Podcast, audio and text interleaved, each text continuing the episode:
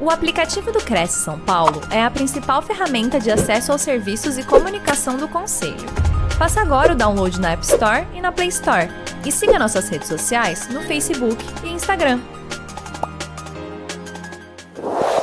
Olá, bom dia a todos. Sejam bem-vindos a mais uma live promovida pelo Cresce São Paulo.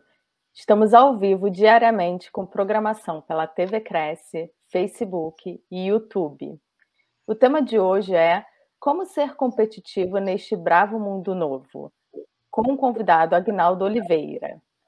Agnaldo é empresária há mais de 20 anos, palestrante corporativo e treinador de equipes com ampla atuação para o mercado imobiliário. É idealizador e apresentador do programa de TV Café Corporativo. É colunista em diversas rádios dos estados de São Paulo e Bahia é coautor do livro Manual Completo do Empreendedorismo, lançado em 2018. Agnaldo, bom dia, seja bem-vindo. Bom dia, Patrícia, bom dia a todos, todos os nossos colegas que estão na tela com a gente hoje. Olha só, terça-feira pela manhã estamos aqui, né, para falar a respeito de vitória, para falar sobre como vencer nesse bravo mundo novo. E já já começa a fazer sentido essa frase, né, esse, esse título que nós damos a esse trabalho nosso aqui, como ser competitivo neste bravo mundo novo. Quero já de antemão agradecer a todos que participam da produção desse trabalho que vocês fazem aqui no Cresce, né, todo o pessoal que está aí no, na retaguarda, que não aparece na tela, mas também a Patrícia que está nos apresentando aqui. Vamos falar um pouquinho a respeito, então, desse tema que nós escolhemos para hoje, tá? Eu, antes de mais nada, eu quero começar esse trabalho aqui nosso apresentando aqui a minha família. É, aqui está a Thaís, que é a pessoa com quem eu mais convivo, né? Principalmente aí num período de quarentena, a gente, é, a gente começa a ver também qualidades que a gente nunca tinha é, prestado atenção nas pessoas, né? Então a Thaís é a pessoa que hoje mais me apoia aqui na minha vida tanto profissional quanto pessoal. Tem aqui a Monstra, tá? A Monstra é a minha Shih Tzu, hoje de seis anos. Eu quero só chamar a atenção aqui, viu, Gilberto, de um detalhe, que é bom que fique claro esse detalhe que está aparecendo aqui para que todo mundo me respeite, tá? É importante me respeitar, não pela idade, tá? Que eu não sou tão velho assim, apesar de ser santista. Aqui está a Monstra, e esse é o Fred, Fred Krueger, que chegou agora recentemente também para a família. Mas, falado em família aqui, eu sempre gosto de me apresentar.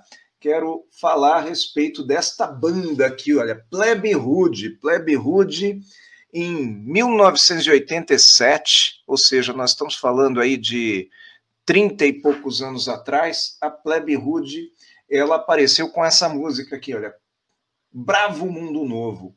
E essa música, Bravo Mundo Novo, ela trazia a seguinte, o seguinte verso, trazia, olha, se eu lhe dissesse olhe além do horizonte, será que você olharia? Imagina que em 1987 alguém estava dizendo isso, né? Bravo mundo novo está nascendo e pelo visto vai te surpreender um dia. Puxa vida, né? Olha o que nós estamos vivendo hoje. E nós vamos falar muito sobre esse bravo mundo novo nesta palestra de hoje. É, isso Plebe Hood, 1987. E em 1987, muita gente não acreditou que esse mundo novo viria. E em função disso, essas pessoas foram ficando para trás, essas pessoas foram perdendo competitividade. Por isso eu trouxe esse tema, olha, como ser competitivo neste bravo mundo novo. E hoje, ao longo desse nosso, dessa nossa conversa, nós vamos falar muito a respeito dos motivos que nos fazem, que nos desconectam com o mundo novo e a importância de nós realmente, independente de nossa profissão, nos conectarmos com o presente tá? Porque tem muita gente que está conectada ao passado e é importante que a gente identifique aí esse momento. E por que, que a gente para no tempo, gente? Porque mudar dá trabalho. Mudar dá muito trabalho. Vejam bem, olha, nós em 1987 já tinha alguém falando, olha, um bravo mundo novo está nascendo e pelo visto vai te surpreender um dia. Tem a ver com tecnologia, tem a ver com mudança de comportamento, tem a ver com novas formas de fazer o trabalho, tem a, ver com novas formas de comunicação, com novas maneiras de vender, de atender cliente e também de trabalhar no mercado imobiliário, né? O mercado imobiliário é só um, um pequeno, é um pequeno, é, um pequeno ponto desse grande e bravo mundo novo aí que nasceu já há bastante tempo. Olha só, mudar dá trabalho, mas não é só que dá trabalho. É que mudar em algum momento, acaba ameaçando a nossa autoridade. Vamos falar melhor sobre isso aí. Quando eu sou uma pessoa experiente e sou muito bom naquilo que eu faço, eu não quero que as coisas mudem. Intimamente eu não quero. Racionalmente eu sei que elas vão mudar, mas intimamente eu não quero que elas mudem. Então eu nego as mudanças. Eu costumo, sabe, uh, rechaçar mudanças. Eu costumo dizer às pessoas o seguinte: não reinvente a roda, não inventa moda. Por quê? Porque eu já sou autoridade, eu já sou bom naquilo. Se mudar, eu vou ter que correr, eu vou ter que pedalar. Então, eu sempre procuro me manter naquele mundo que é a minha zona de conforto. E aí eu queria trazer uma historinha para a gente começar essa história de mudanças, mas essa historinha ela aconteceu lá atrás, no século, no início do século XX. Olha só que interessante, lá na Segunda Guerra Mundial, aliás, ela começou no, em tempos ainda da Primeira Guerra Mundial, quando havia um general, tá? Havia um general chamado George Patton, lá nos Estados Unidos. O George Patton ele combatia os é, rebeldes na fronteira com o México. Então tinha uma guerrilha lá na fronteira com o México e ele era o responsável por esse combate. E naquele determinado momento lá, todo mundo. É, a guerra naquela época lá era, era cavalaria, eram os cavalos. Tá? E, e o Patton ele teve uma ideia, ele soldou uma metralhadora em cima de um jipe e saiu metralhando todo mundo. E com isso ele conseguiu uma arma de guerra, que foi o princípio do tanque de guerra e ele superou os seus adversários em função dessa invenção, entre aspas, que ele acabava de fazer. Bom, veio a Segunda Guerra Mundial e o Patton foi é, direcionado para lutar na Europa e ele queria levar o tanque de guerra para a Europa e as pessoas que eram mais conservadoras diziam não. É, o nosso trabalho aqui, tanque de guerra não vai rodar na Europa, o, o solo lá é diferente e assim por diante, né? E aí ele insistindo, ele ia superando todas as, as objeções que tinham, né, até que em um determinado momento, quando os generais conservadores já não tinham mais o que falar, o que, que eles fizeram? Eles falaram assim, tá, e o que, que a gente vai fazer com tanto cavalo? Bom, moral da história é que nós somos muito assim, sabe? A gente rechaça mudanças e isso acontece na nossa profissão também. As coisas novas vêm, a gente fala isso não vai pegar, não sei por que inventar isso aí, funciona tão bem do jeito que está. E quando a gente vê que realmente não tem como superar, não tem como deixar de utilizar aquela ferramenta, a gente começa a falar: poxa, mas eu sou tão bom do jeito que eu fazia, ou do jeito que a gente fazia também dava certo. Né? E, e, e o que eu quero dizer para vocês é que para a gente poder ser competitivo neste novo mundo, nesta nova realidade que a gente vive hoje, não dá para a gente ficar se lamentando uh, pelos cavalos que a gente sabia usar tão bem. Nós precisamos todos os dias procurar trabalhar com as ferramentas mais modernas que tem. Por uma única razão, o nosso concorrente vai fazer isso. Se a gente não fizer, o nosso concorrente vai fazer. E se o nosso concorrente direto não fizer, vai aparecer um outro cara, um outro concorrente que vai ganhar mercado. Então, hoje a gente percebe no mercado imobiliário que empresas tradicionais, algumas empresas tradicionais que não mudaram, estão perdendo força. Ou algumas já até perderam, já deixaram de ser grandes é, empresas e passaram a ser imobiliárias pequenas. Enquanto que o contrário também é verdadeiro. Muita gente nova chegou e chegou com muita força. Por quê? Porque se adaptou à nova realidade do século XXI. O fato é que muitas vezes as pessoas falam: puxa, mas eu já sou veterano, eu não aprendo mais, essa molecada aprende mais fácil. E isso não é uma verdade. Não é que a molecada aprende mais fácil, é que a molecada não, não tem a resistência ao novo, porque ela já nasceu no novo. Enquanto que uh, as pessoas da minha faixa etária, elas muitas vezes ficam apegadas ao passado onde elas eram autoridade. Bom, e eu sei que não é muito confortável ouvir isso, mas é importante, tá? Então, eu uma das coisas que eu gosto muito de comparar, que eu falo que determina para a gente ter sucesso nessa nesse bravo mundo novo na nossa profissão, né, de área comercial, independente de qual seja o ramo que nós uh, estejamos trabalhando. Eu tenho trabalhado muito com o mercado imobiliário, mas eu trabalho com outros mercados também. Eu sempre trago isso aqui, olha. Essa, essa afirmação aqui, olha.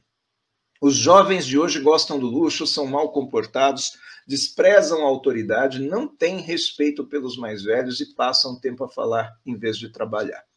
Não se levantam quando um colega, quando um adulto chega. Contradizem os pais e apresentam-se em sociedade com enfeites estranhos. Apressam-se a ir para a mesa, comem rapidamente, cruzam as pernas e tiranizam seus mestres. Se alguém souber e quiser colocar aqui nos comentários quem é que disse essa frase, me contem. Vamos ver se eu, se eu vejo aqui. Alguém sabe de quem é essa frase? Olha lá, o pessoal falando aqui de Sorocaba, de tapioca no Ceará. Muito legal. Conta para mim, quem é que falou essa frase aí? vou colocar aqui na tela para vocês. Foi esses dias atrás. Foi Sócrates, 400 anos antes de Cristo. O que eu quero dizer é que 400 anos antes de Cristo já existia gente, já existiam pessoas que estavam reclamando dos jovens. Ou seja, não é de hoje que a gente se incomoda com as próximas gerações. E esse lance de se incomodar com as próximas gerações muitas vezes supera a nossa vontade de vencer. Supera, sabe? A gente entra numa arrogância e não se adapta à realidade, né? Vamos, vamos falar um pouquinho sobre isso aí. Olha só. Quem é o jovem hoje? O que passa pela cabeça do jovem? Olha só, para entender melhor. Para os adolescentes, o adulto é um ser que não deu certo. Pois se não fosse assim, o mundo não haveria, né, não haveria tanta barbaridade no mundo. Então, essa é a cabeça do jovem. Agora, se você buscar lá atrás, você também pensou assim, eu também pensei assim em algum momento da vida, né? Então faz sentido que eles pensem assim. Isso também vai acontecer com as próximas gerações. Tá? Mas é importante que a gente se adapte neste momento para que nós, a nossa geração não sofra tanto com isso. Então, independente de quantos anos você tem que está aqui me assistindo, você pode ter a minha idade, eu, por exemplo, tenho 49, ou você pode ter 18, 20 anos, está começando numa profissão agora, mas isso vale para você, porque as gerações futuras vão vir. E você vai sofrer com elas também por questão de adaptação. Olha só que interessante, influências musicais de cada geração, né? Olha lá, 1920, 1960, 70, 80, 2000 e hoje, né? Você vê que a influência musical ela vai mudando e todas essas influências musicais elas vieram para chocar as gerações anteriores. Olha que interessante falar sobre isso, né? Porque vai dizer que nos anos 20 o pessoal também não se chocava com a Carmen Miranda com essas bananas na cabeça. Ela chocava também a geração anterior. Vamos falar um pouquinho mais, ó. Trajes de cada época: 1920, 1960, 80, 2000 e hoje. Você vê como vai mudando? E o normal, ó, ó o telefone de antigamente e o telefone de atu, atual, né? O, o, telefone atual não é nem mais telefone, né? Ele também liga. Embora a gente não use quase para ligar, né? Transporte de antigamente e transporte de hoje. Olha a mudança corte de cana. Eu gosto sempre de dar esse exemplo aí, porque tem uma questão que é a segurança. Às vezes as pessoas falam, poxa, a máquina tira o trabalho das pessoas. Não, a máquina tira as pessoas de um trabalho que elas nunca deveriam ter feito. Nunca deveria ter sido gente para fazer isso aí, né? Porque é muito perigoso. E as pessoas, obviamente, que elas precisam se adaptar. A tecnologia sempre traz mais empregos, só que ela muda o emprego de lugar, né? Ela sempre traz mais trabalho. Basta ver que a informática traz mais postos de trabalho do que a máquina de escrever manual. Só que também tem um problema, né? Vamos dar uma olhadinha nisso aqui, ó. Ó que doido isso. Será que a gente está assim hoje? Eu acho que a gente acaba vivendo um pouco desse jeito aqui, né? Que nem maluco. É um mundo maluco. Então nós temos que tomar um certo cuidado. Mas vamos lá, vamos passar aqui, ó. O que, que nos separa desse bravo mundo novo? Primeiro, aprender tecnologia. Segundo, reconhecer a diversidade. A gente acabou de falar aqui de diversidade de idade, e essas pessoas mais jovens, elas pensam diferente.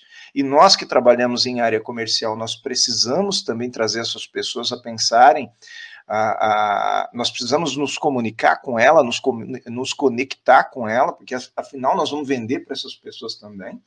Nós precisamos entender esses novos hábitos e rever alguns conceitos que nós tínhamos antigamente, que talvez sejam conceitos que não valem mais. Eu não estou aqui fazendo discurso, nenhum discurso é, no sentido ideológico da coisa, não. Estou fazendo um discurso comercial, estou falando em vender, estou falando em atender cliente.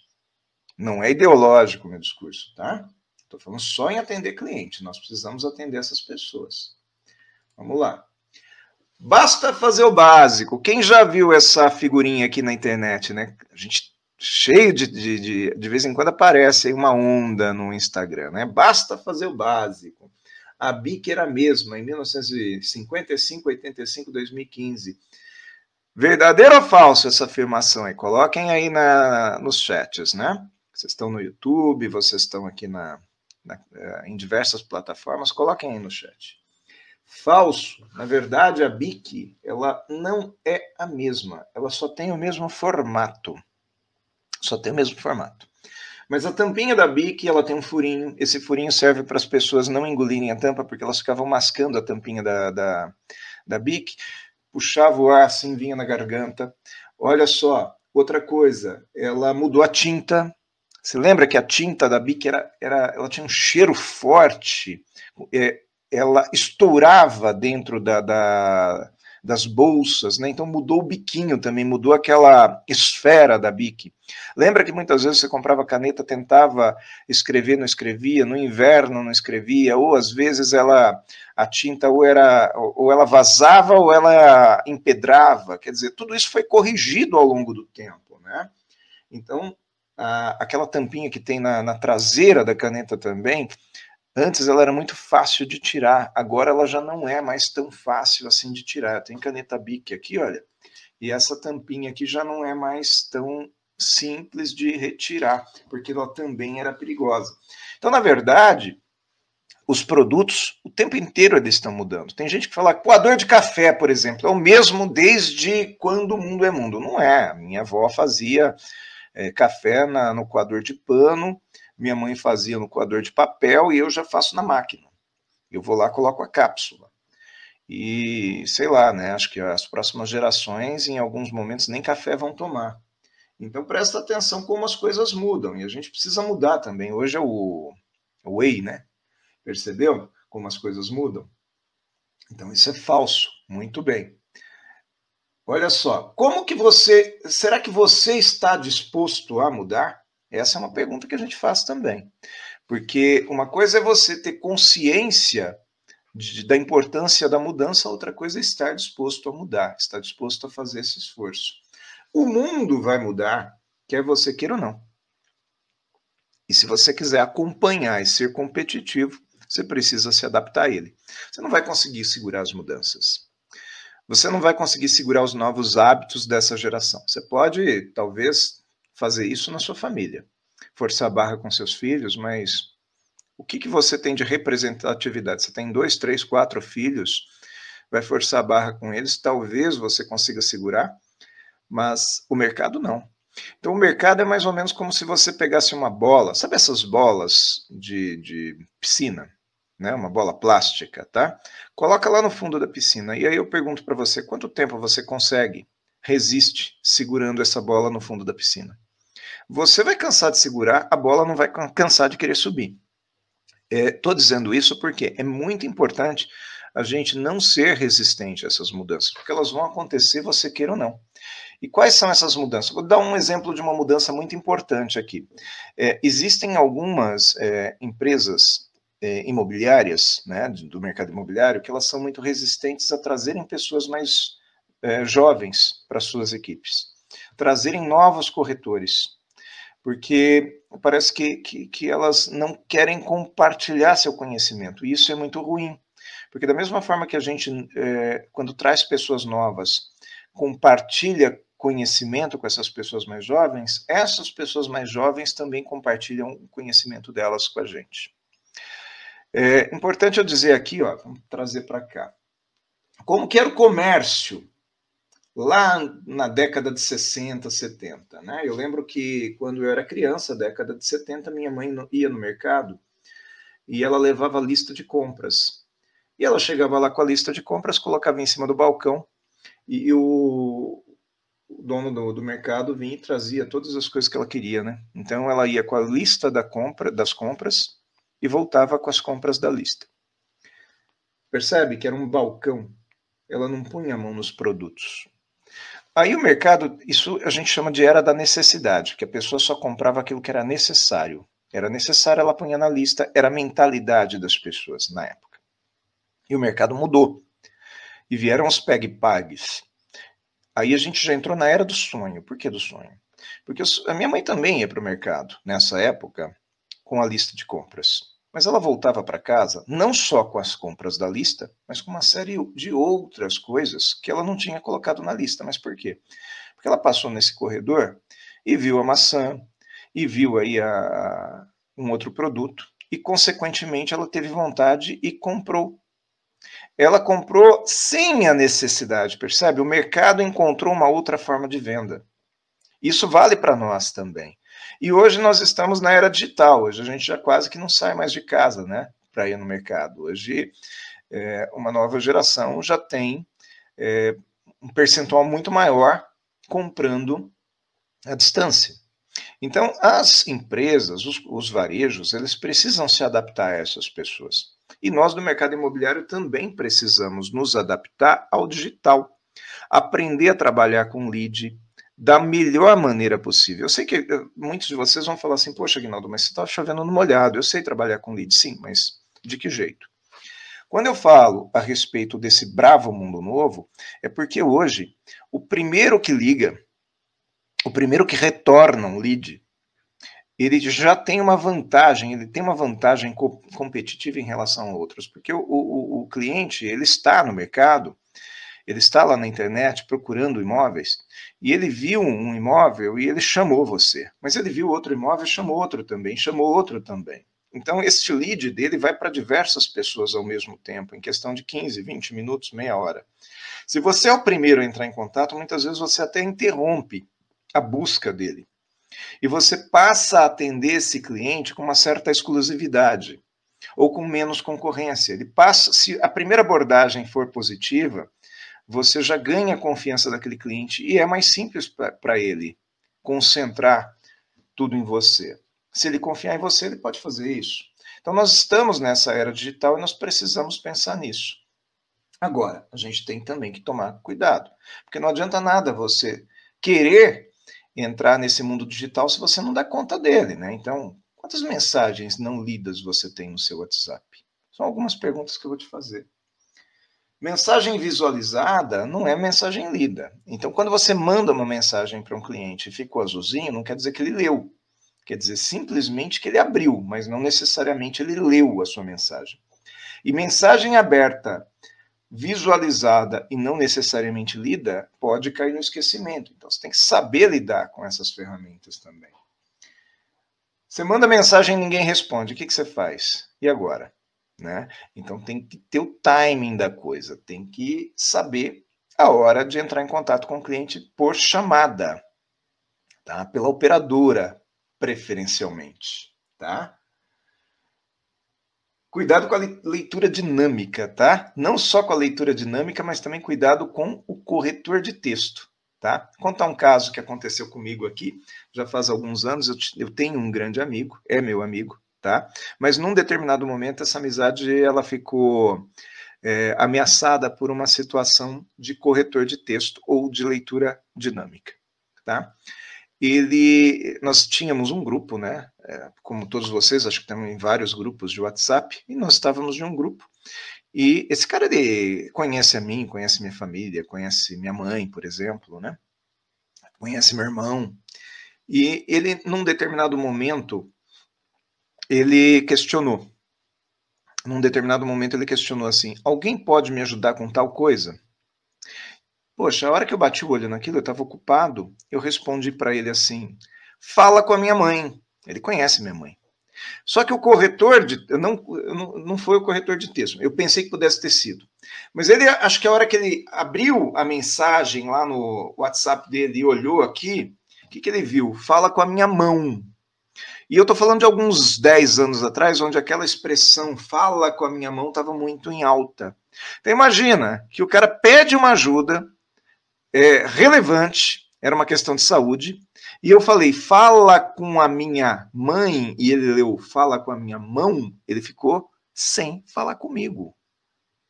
Eu encontrava com ele, ele não conversava comigo, ele virava as costas. Até que eu fui investigar o que, que tinha sido. E aí um colega nosso falou assim: ah, mas também você respondeu mal para ele no grupo.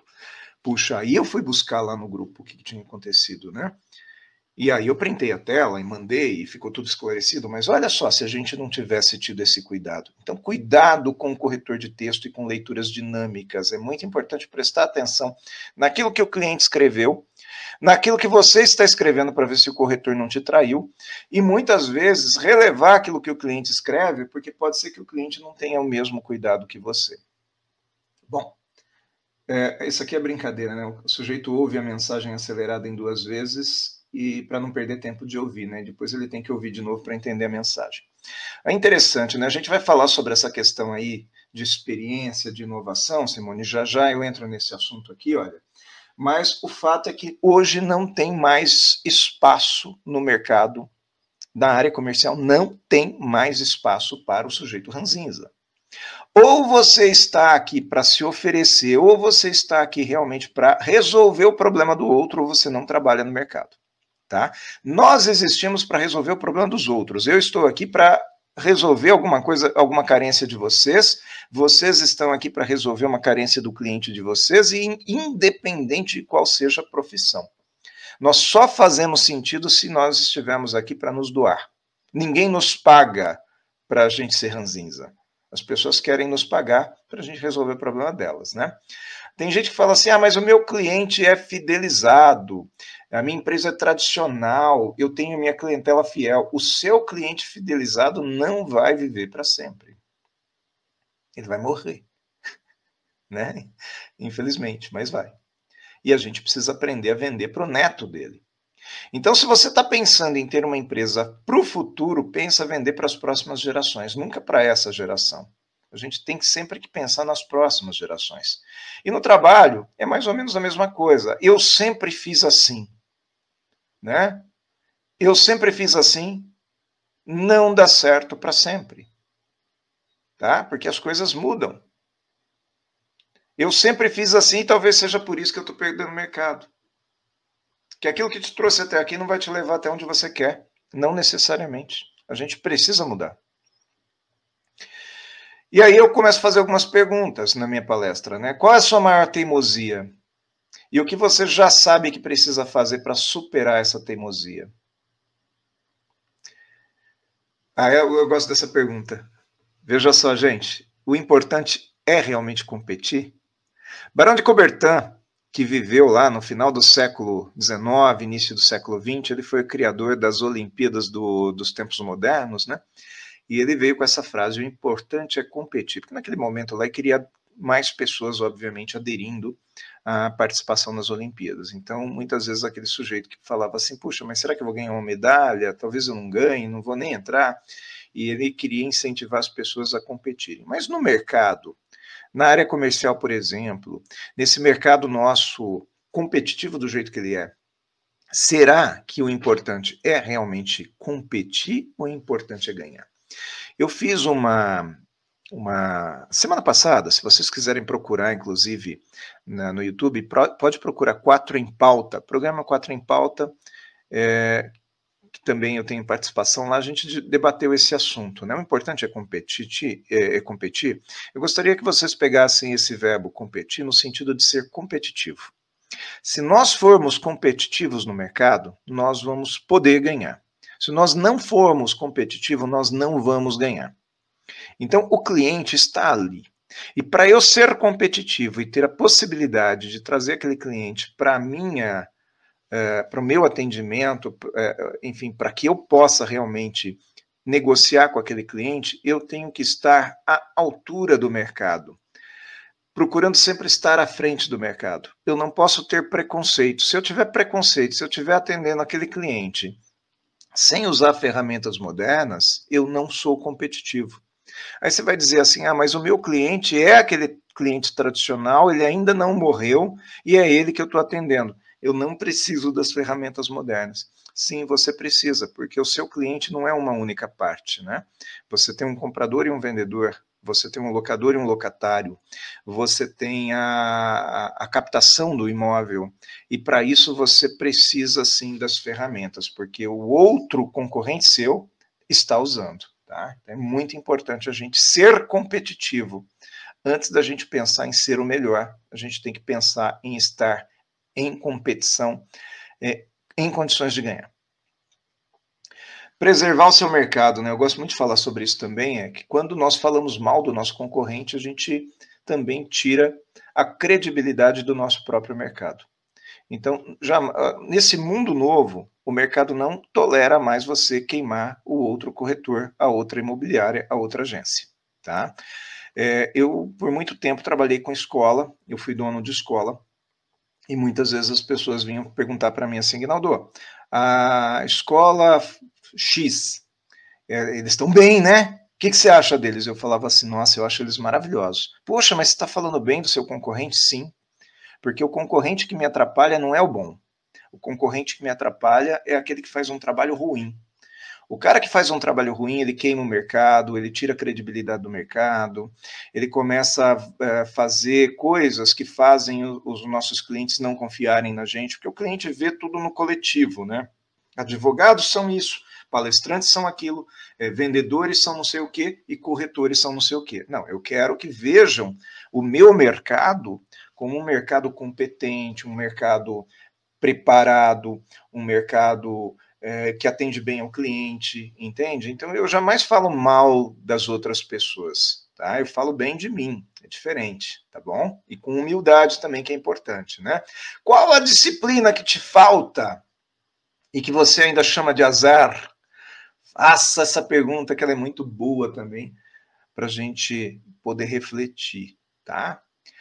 Aqui é uma brincadeirinha que eu faço, gente. Olha só, previsão dos Simpsons, né? Vocês já, já viram isso? Os Simpsons sempre preveem o futuro. Olha só o que, que eles previram, né? Eu lá. Ó, tô falando isso aqui pelo seguinte: é uma pausinha na minha palestra que eu gostaria de chamar vocês para conhecerem aqui a minha página no Instagram, tá? Não acabou ainda não, olha, são 10 e meia, ainda tem pelo menos mais uns 15 minutos aqui de assunto, mas eu gostaria que vocês fizessem o seguinte, olha, me chama no Instagram, me segue lá, faça isso agora, você deve estar com seu celular, já faz isso agora, que senão você vai esquecer. E faça o seguinte, eu quero que você printe a tela da nossa palestra, printa a tela e me marca no Instagram, tá? Pode ser nos stories, pode ser na, na no seu feed de, de, no seu feed. Printa a tela da nossa palestra aqui, coloca no Instagram e marca lá, arroba Guinaldo Oliveira Palestrante. Se você fizer isso aqui, com as pessoas que fizerem isso, que estiverem me seguindo e com alguma foto da palestra na tela, marcando Cresce também, ó, eu vou sortear no final um livro, tá? No final não, mas eu vou fazer um sorteio depois ao vivo aqui de um livro o Manual Completo de Empreendedorismo. A gente fala sobre isso mais para o finalzinho da palestra, tá? Mas já vai me seguindo aí que tem mais coisas para a gente conversar agora, tá? Vamos lá, vamos voltar aqui ao nosso trabalho. O cliente sempre tem razão? Sim ou não? Quem acha que o cliente tem sempre razão? Coloquem também aqui nos comentários, vamos ver, tá? E eu costumo dizer que o cliente sempre tem razão desde que você entenda o significado da palavra razão. Olha lá, razão. Olha só essa definição da palavra razão: argumento ou motivo. Ou seja, o cliente sempre tem um motivo, mesmo quando ele está errado. Quando eu digo que o cliente sempre tem razão, não quer dizer que ele está sempre certo. Muitas vezes ele pode estar errado, Valdir. Olha só, nem sempre, né? Nem sempre ele está certo, mas ele sempre tem uma razão. Sempre ele tem um motivo, sempre ele tem um argumento, sempre ele tem uma forma de pensar. E que dentro da forma de pensar desse cliente, ele está sendo razoável. Entende? Então, nós, como comunicadores que somos, que nós não somos só corretores de imóveis, nós somos comunicadores, né? Nem é correto eu falar que eu sou corretor de imóvel, né? Mas nós, como vendedores, vamos dizer assim, nós, ou profissionais de área comercial, nós somos comunicadores que nós precisamos fazer com que essas pessoas entendam a importância de um negócio ser fechado, não só para nós, mas para elas também, né? É muito importante que ela entenda o sonho que ela está realizando, ou a necessidade que ela está superando tá? Então, à medida de que eu entendo o motivo desse cliente, eu consigo fazer com que ele mude a razão dele. Tá certo? Então a frase também é uma frase que pode ser verdadeira desde que você interprete a frase da maneira correta. E isso tem a ver com futuro, isso tem a ver com novidade. As pessoas elas têm percepções diferentes. Haja vista quando a gente está dirigindo, né? Quem de nós aqui nunca fez isso, né? Estou dirigindo lá, alguém tenta entrar na minha frente, o que, que eu faço? Eu buzino, eu não deixo, eu acelero, eu falo, nossa, que cara folgado, já vai entrando. Mas se é o contrário, eu que preciso fazer uma conversão, preciso entrar, eu entro, vou dando seta, a pessoa não deixa, eu vou entrando e falo assim, nossa, que cara mal educado, não me deixa entrar, tô dando seta. Você vê como a percepção de cada um de nós é diferente? Outra coisa, às vezes quando eu ando com a minha uh, mulher dirigindo, tem hora que eu tenho a sensação de que ela freia demais. Tem hora que eu tenho a sensação de que ela não, não, não avança em lugares onde o carro cabe.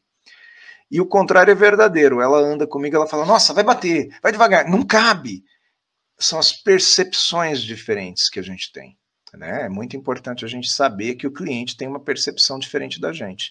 E as novas gerações, elas vêm com outra cabeça também, tá? com outras percepções.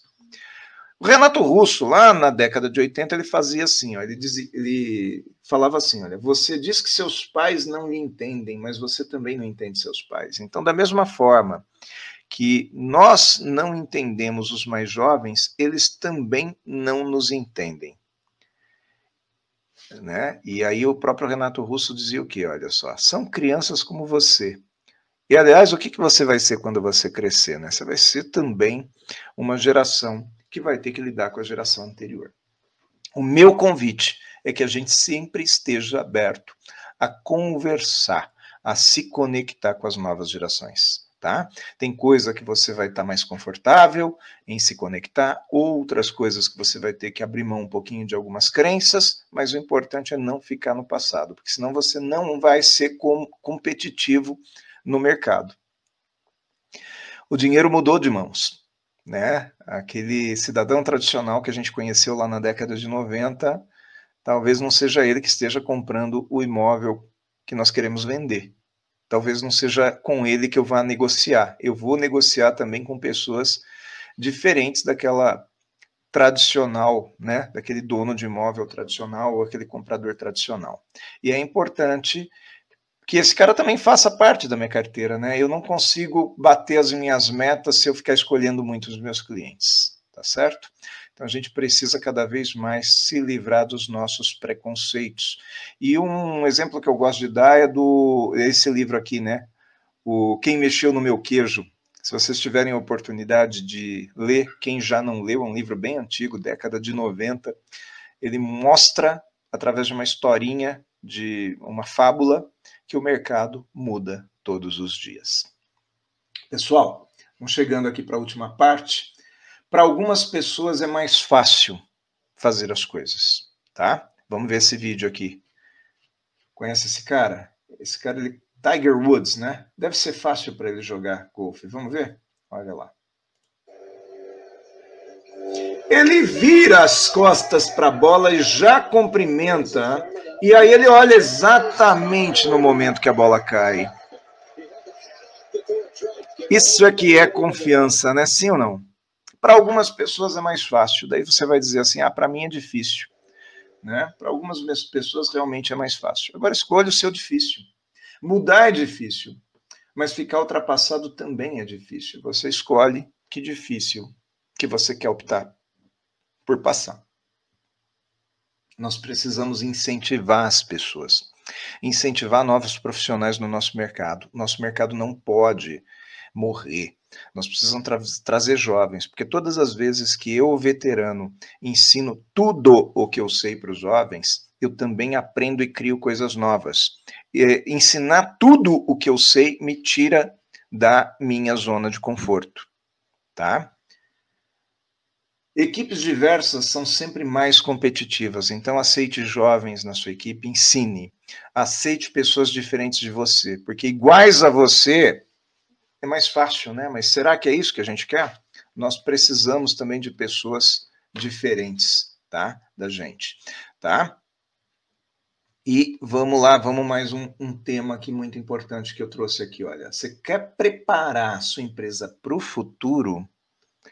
Então comece a pensar nos hábitos das próximas gerações, tá? Comece a preparar a sua empresa para as próximas gerações. Não adianta você, vou voltar no assunto, não adianta você querer vender para o seu cliente atual, porque um dia ele vai deixar de ser seu cliente. Pense em vender para o neto dele. E por mais que você, se for o caso, estiver perto, se você estiver perto da sua aposentadoria, daquele momento de parar, lembre que a sua empresa precisa continuar com as próximas gerações também tá? Então pense grande, gente. Pense grande, muito importante pensar grande, porque o futuro já chegou. Não é que ele vai chegar ainda, o futuro já chegou, nós já estamos vivendo nesse bravo mundo novo e eu e você precisamos ser competitivos. Bom, eu quero só lembrar essa frase muitas vezes, sabe? O futuro já chegou e mudanças fazem parte da vida. Acostume-se, tá? Antes de tudo, tenha fé, durante o processo, tenha coragem e depois de tudo feito, tenha gratidão, porque é muito importante, tá? É, vou mais uma vez reiterar aqui para vocês que a gente vai fazer um sorteio desse livro um pouquinho mais tarde ou amanhã, talvez aqui através do meu Instagram. É o Manual Completo de Empreendedorismo, é um livro bem completo realmente. Eu sou coautor desse livro aqui, tem outros autores também. A gente fala a respeito do, do comportamento empreendedor. Gostaria de enviar esse livro para alguém de vocês, eu vou enviar pelo correio.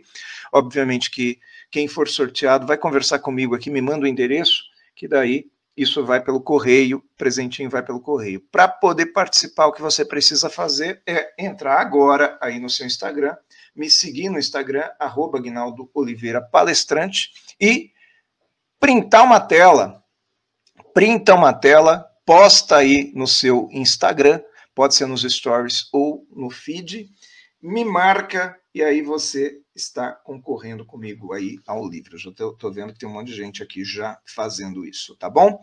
Então agradeço a vocês, é sempre uma honra estar com vocês aqui do Cresce e espero que eu tenha sido útil para vocês dentro desse momento que vocês estão vivendo agora, tá? Muito obrigado. Agnaldo, obrigada.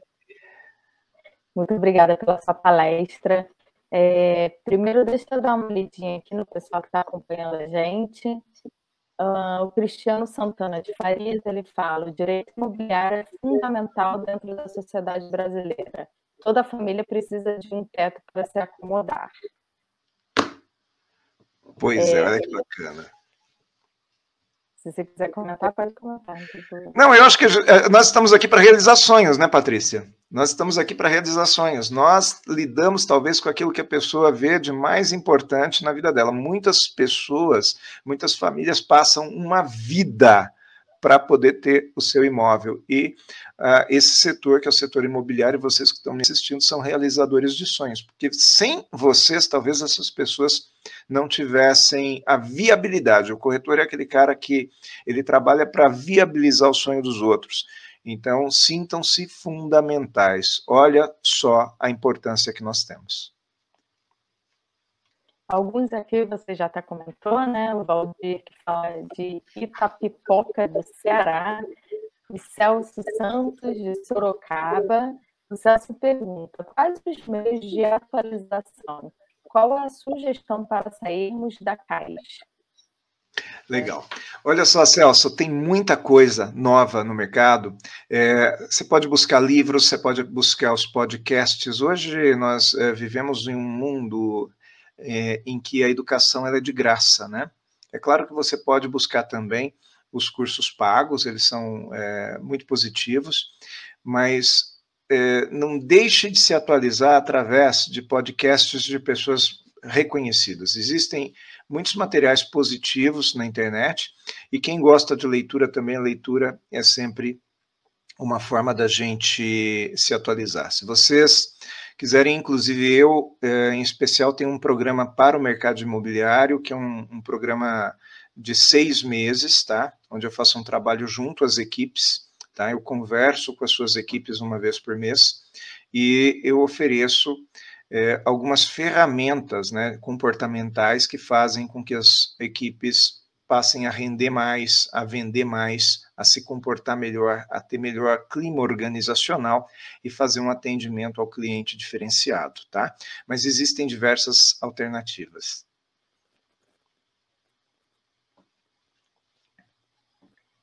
Maravilha. O Arlindo Marques dando bom dia, o Osvaldo Braido falando de Manguaguá, Ricardo Lima, Good Vibes, acho que foi na hora que você colocou Renato Russo, que ele colocou.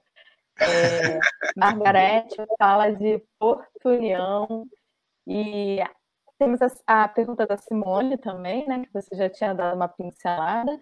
O que é mais importante nos dias de hoje, experiência ou inovação? Legal, Simone. Olha só, é, quando a experiência ela nos amarra no passado, ela nos atrapalha.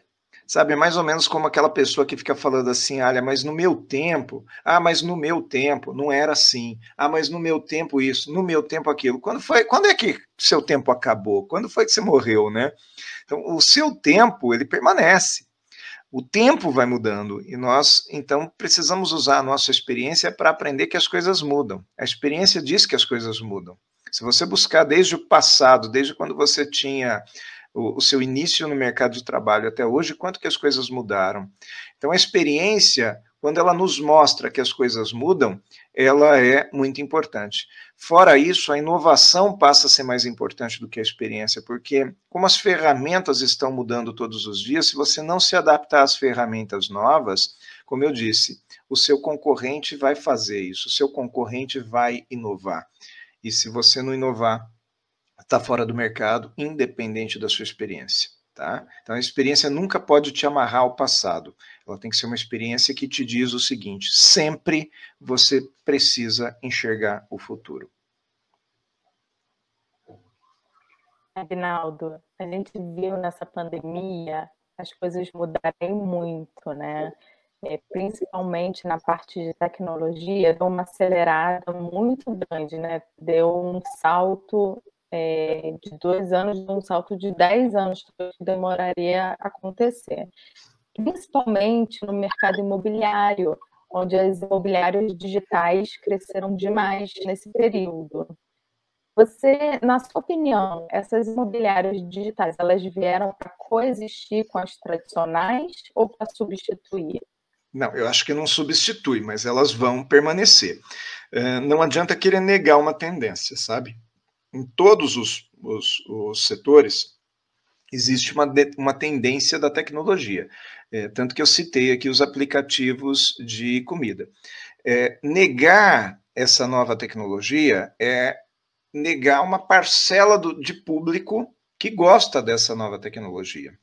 É, o que, que, nós precisamos fazer? É, é procurar oferecer aquilo que a tecnologia não oferece que é o relacionamento humano.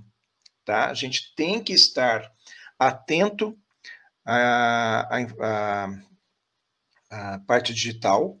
Né? Se nós não somos uma empresa digital, nós somos uma empresa física, mas nós pelo menos temos que ter o nosso pezinho ali no digital para buscar leads também, para poder atender as pessoas de forma é, humana, fazer aquilo que o robô não faz, tá? E ganhar naquilo que é a nossa capacidade. Por exemplo, todas as vezes que eu vou competir com o robô naquilo que o robô é bom, eu vou perder.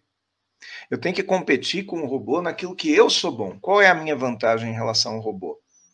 A minha vantagem é que eu consigo desenvolver carisma, eu consigo trabalhar necessidades, eu consigo atender uh, o cliente com um, um, uma atenção especial. E eu consigo sentir aquilo que o cliente não me fala. O robô não consegue sentir o que o cliente não fala. Eu consigo atender o cliente, por exemplo, num imóvel que ele vai é, conhecer junto comigo, só que eu não estou só lá preocupado em apresentar o imóvel e em vender aquele imóvel, porque às vezes não vai ser aquele imóvel que eu vou vender para ele, vai ser outro. Mas à medida de que eu ouço aquele cliente, que eu ganho a confiança dele, que eu converso com ele naqueles 20, 30 minutos que eu estou ali dentro daquele imóvel, olhando todos os cômodos, olhando estrutura, eu estou também falando, perguntando para ele onde seus filhos estudam, onde, é, qual é a sua, de onde você vem, é, qual que é, né? Quem são sua, seus filhos, que idade eles têm.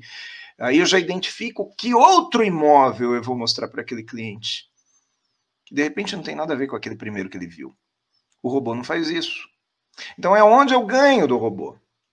Aí eu tenho essa coexistência garantida. Agora, se eu for rabugento com o meu cliente, ele vai preferir o robô, porque o robô pelo menos não é rabugento.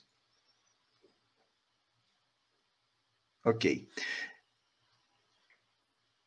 Perfeito, Agnaldo. É, deixa eu ver se o pessoal tem mais alguma dúvida.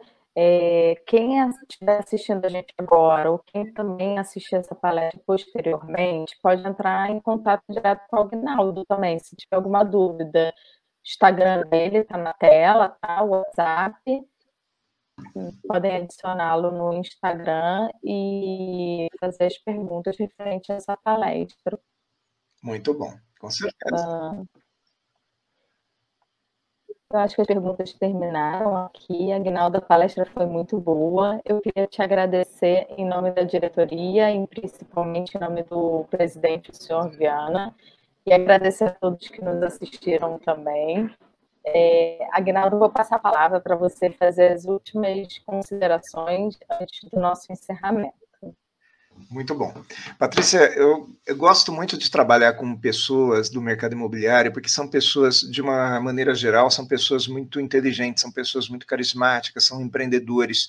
O, o profissional do mercado imobiliário, ele não é, em nenhuma hipótese, uma pessoa que tem um emprego ele é uma pessoa que empreende, que muda a vida das pessoas, que está pensando lá na frente, que pensa em, em, em, vencer na vida. Ele normalmente é uma pessoa ambiciosa. O problema é que às vezes a, a gente, em qualquer situação é, de competitividade muito acirrada, a gente se irrita. A questão é que o mercado imobiliário ele cresceu muito nesses dois últimos anos de pandemia, em função das mudanças que as pessoas precisaram fazer, das adaptações que elas precisaram fazer. E esse crescimento ele veio muito forte e num determinado momento agora ele, ele deu uma estancada, ou seja, ele chegou num ponto e, é, e é natural que às vezes você tem uma sensação de queda, mas essa queda não é na realidade uma queda, é uma estabilizada. Ou seja, ele vai estabilizar num ponto muito mais alto do que ele já esteve. E nós precisamos continuar aproveitando esse momento. Nós precisamos aproveitar, continuar aproveitando é, essa oportunidade que nós temos e fazer com que o mercado continue girando.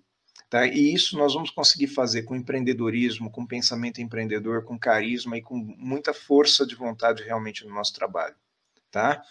É, na zona de conforto a gente não faz nada. Mas todas as vezes que a gente busca construir, nós conseguimos fazer coisas legais. Então essa é a mensagem que eu queria deixar, que eu quero deixar para vocês e espero poder vê-los em outras oportunidades aqui também. Continue mandando mensagens pelo Instagram, pelo WhatsApp, e eu vou conversando com vocês aqui com o maior prazer, tá?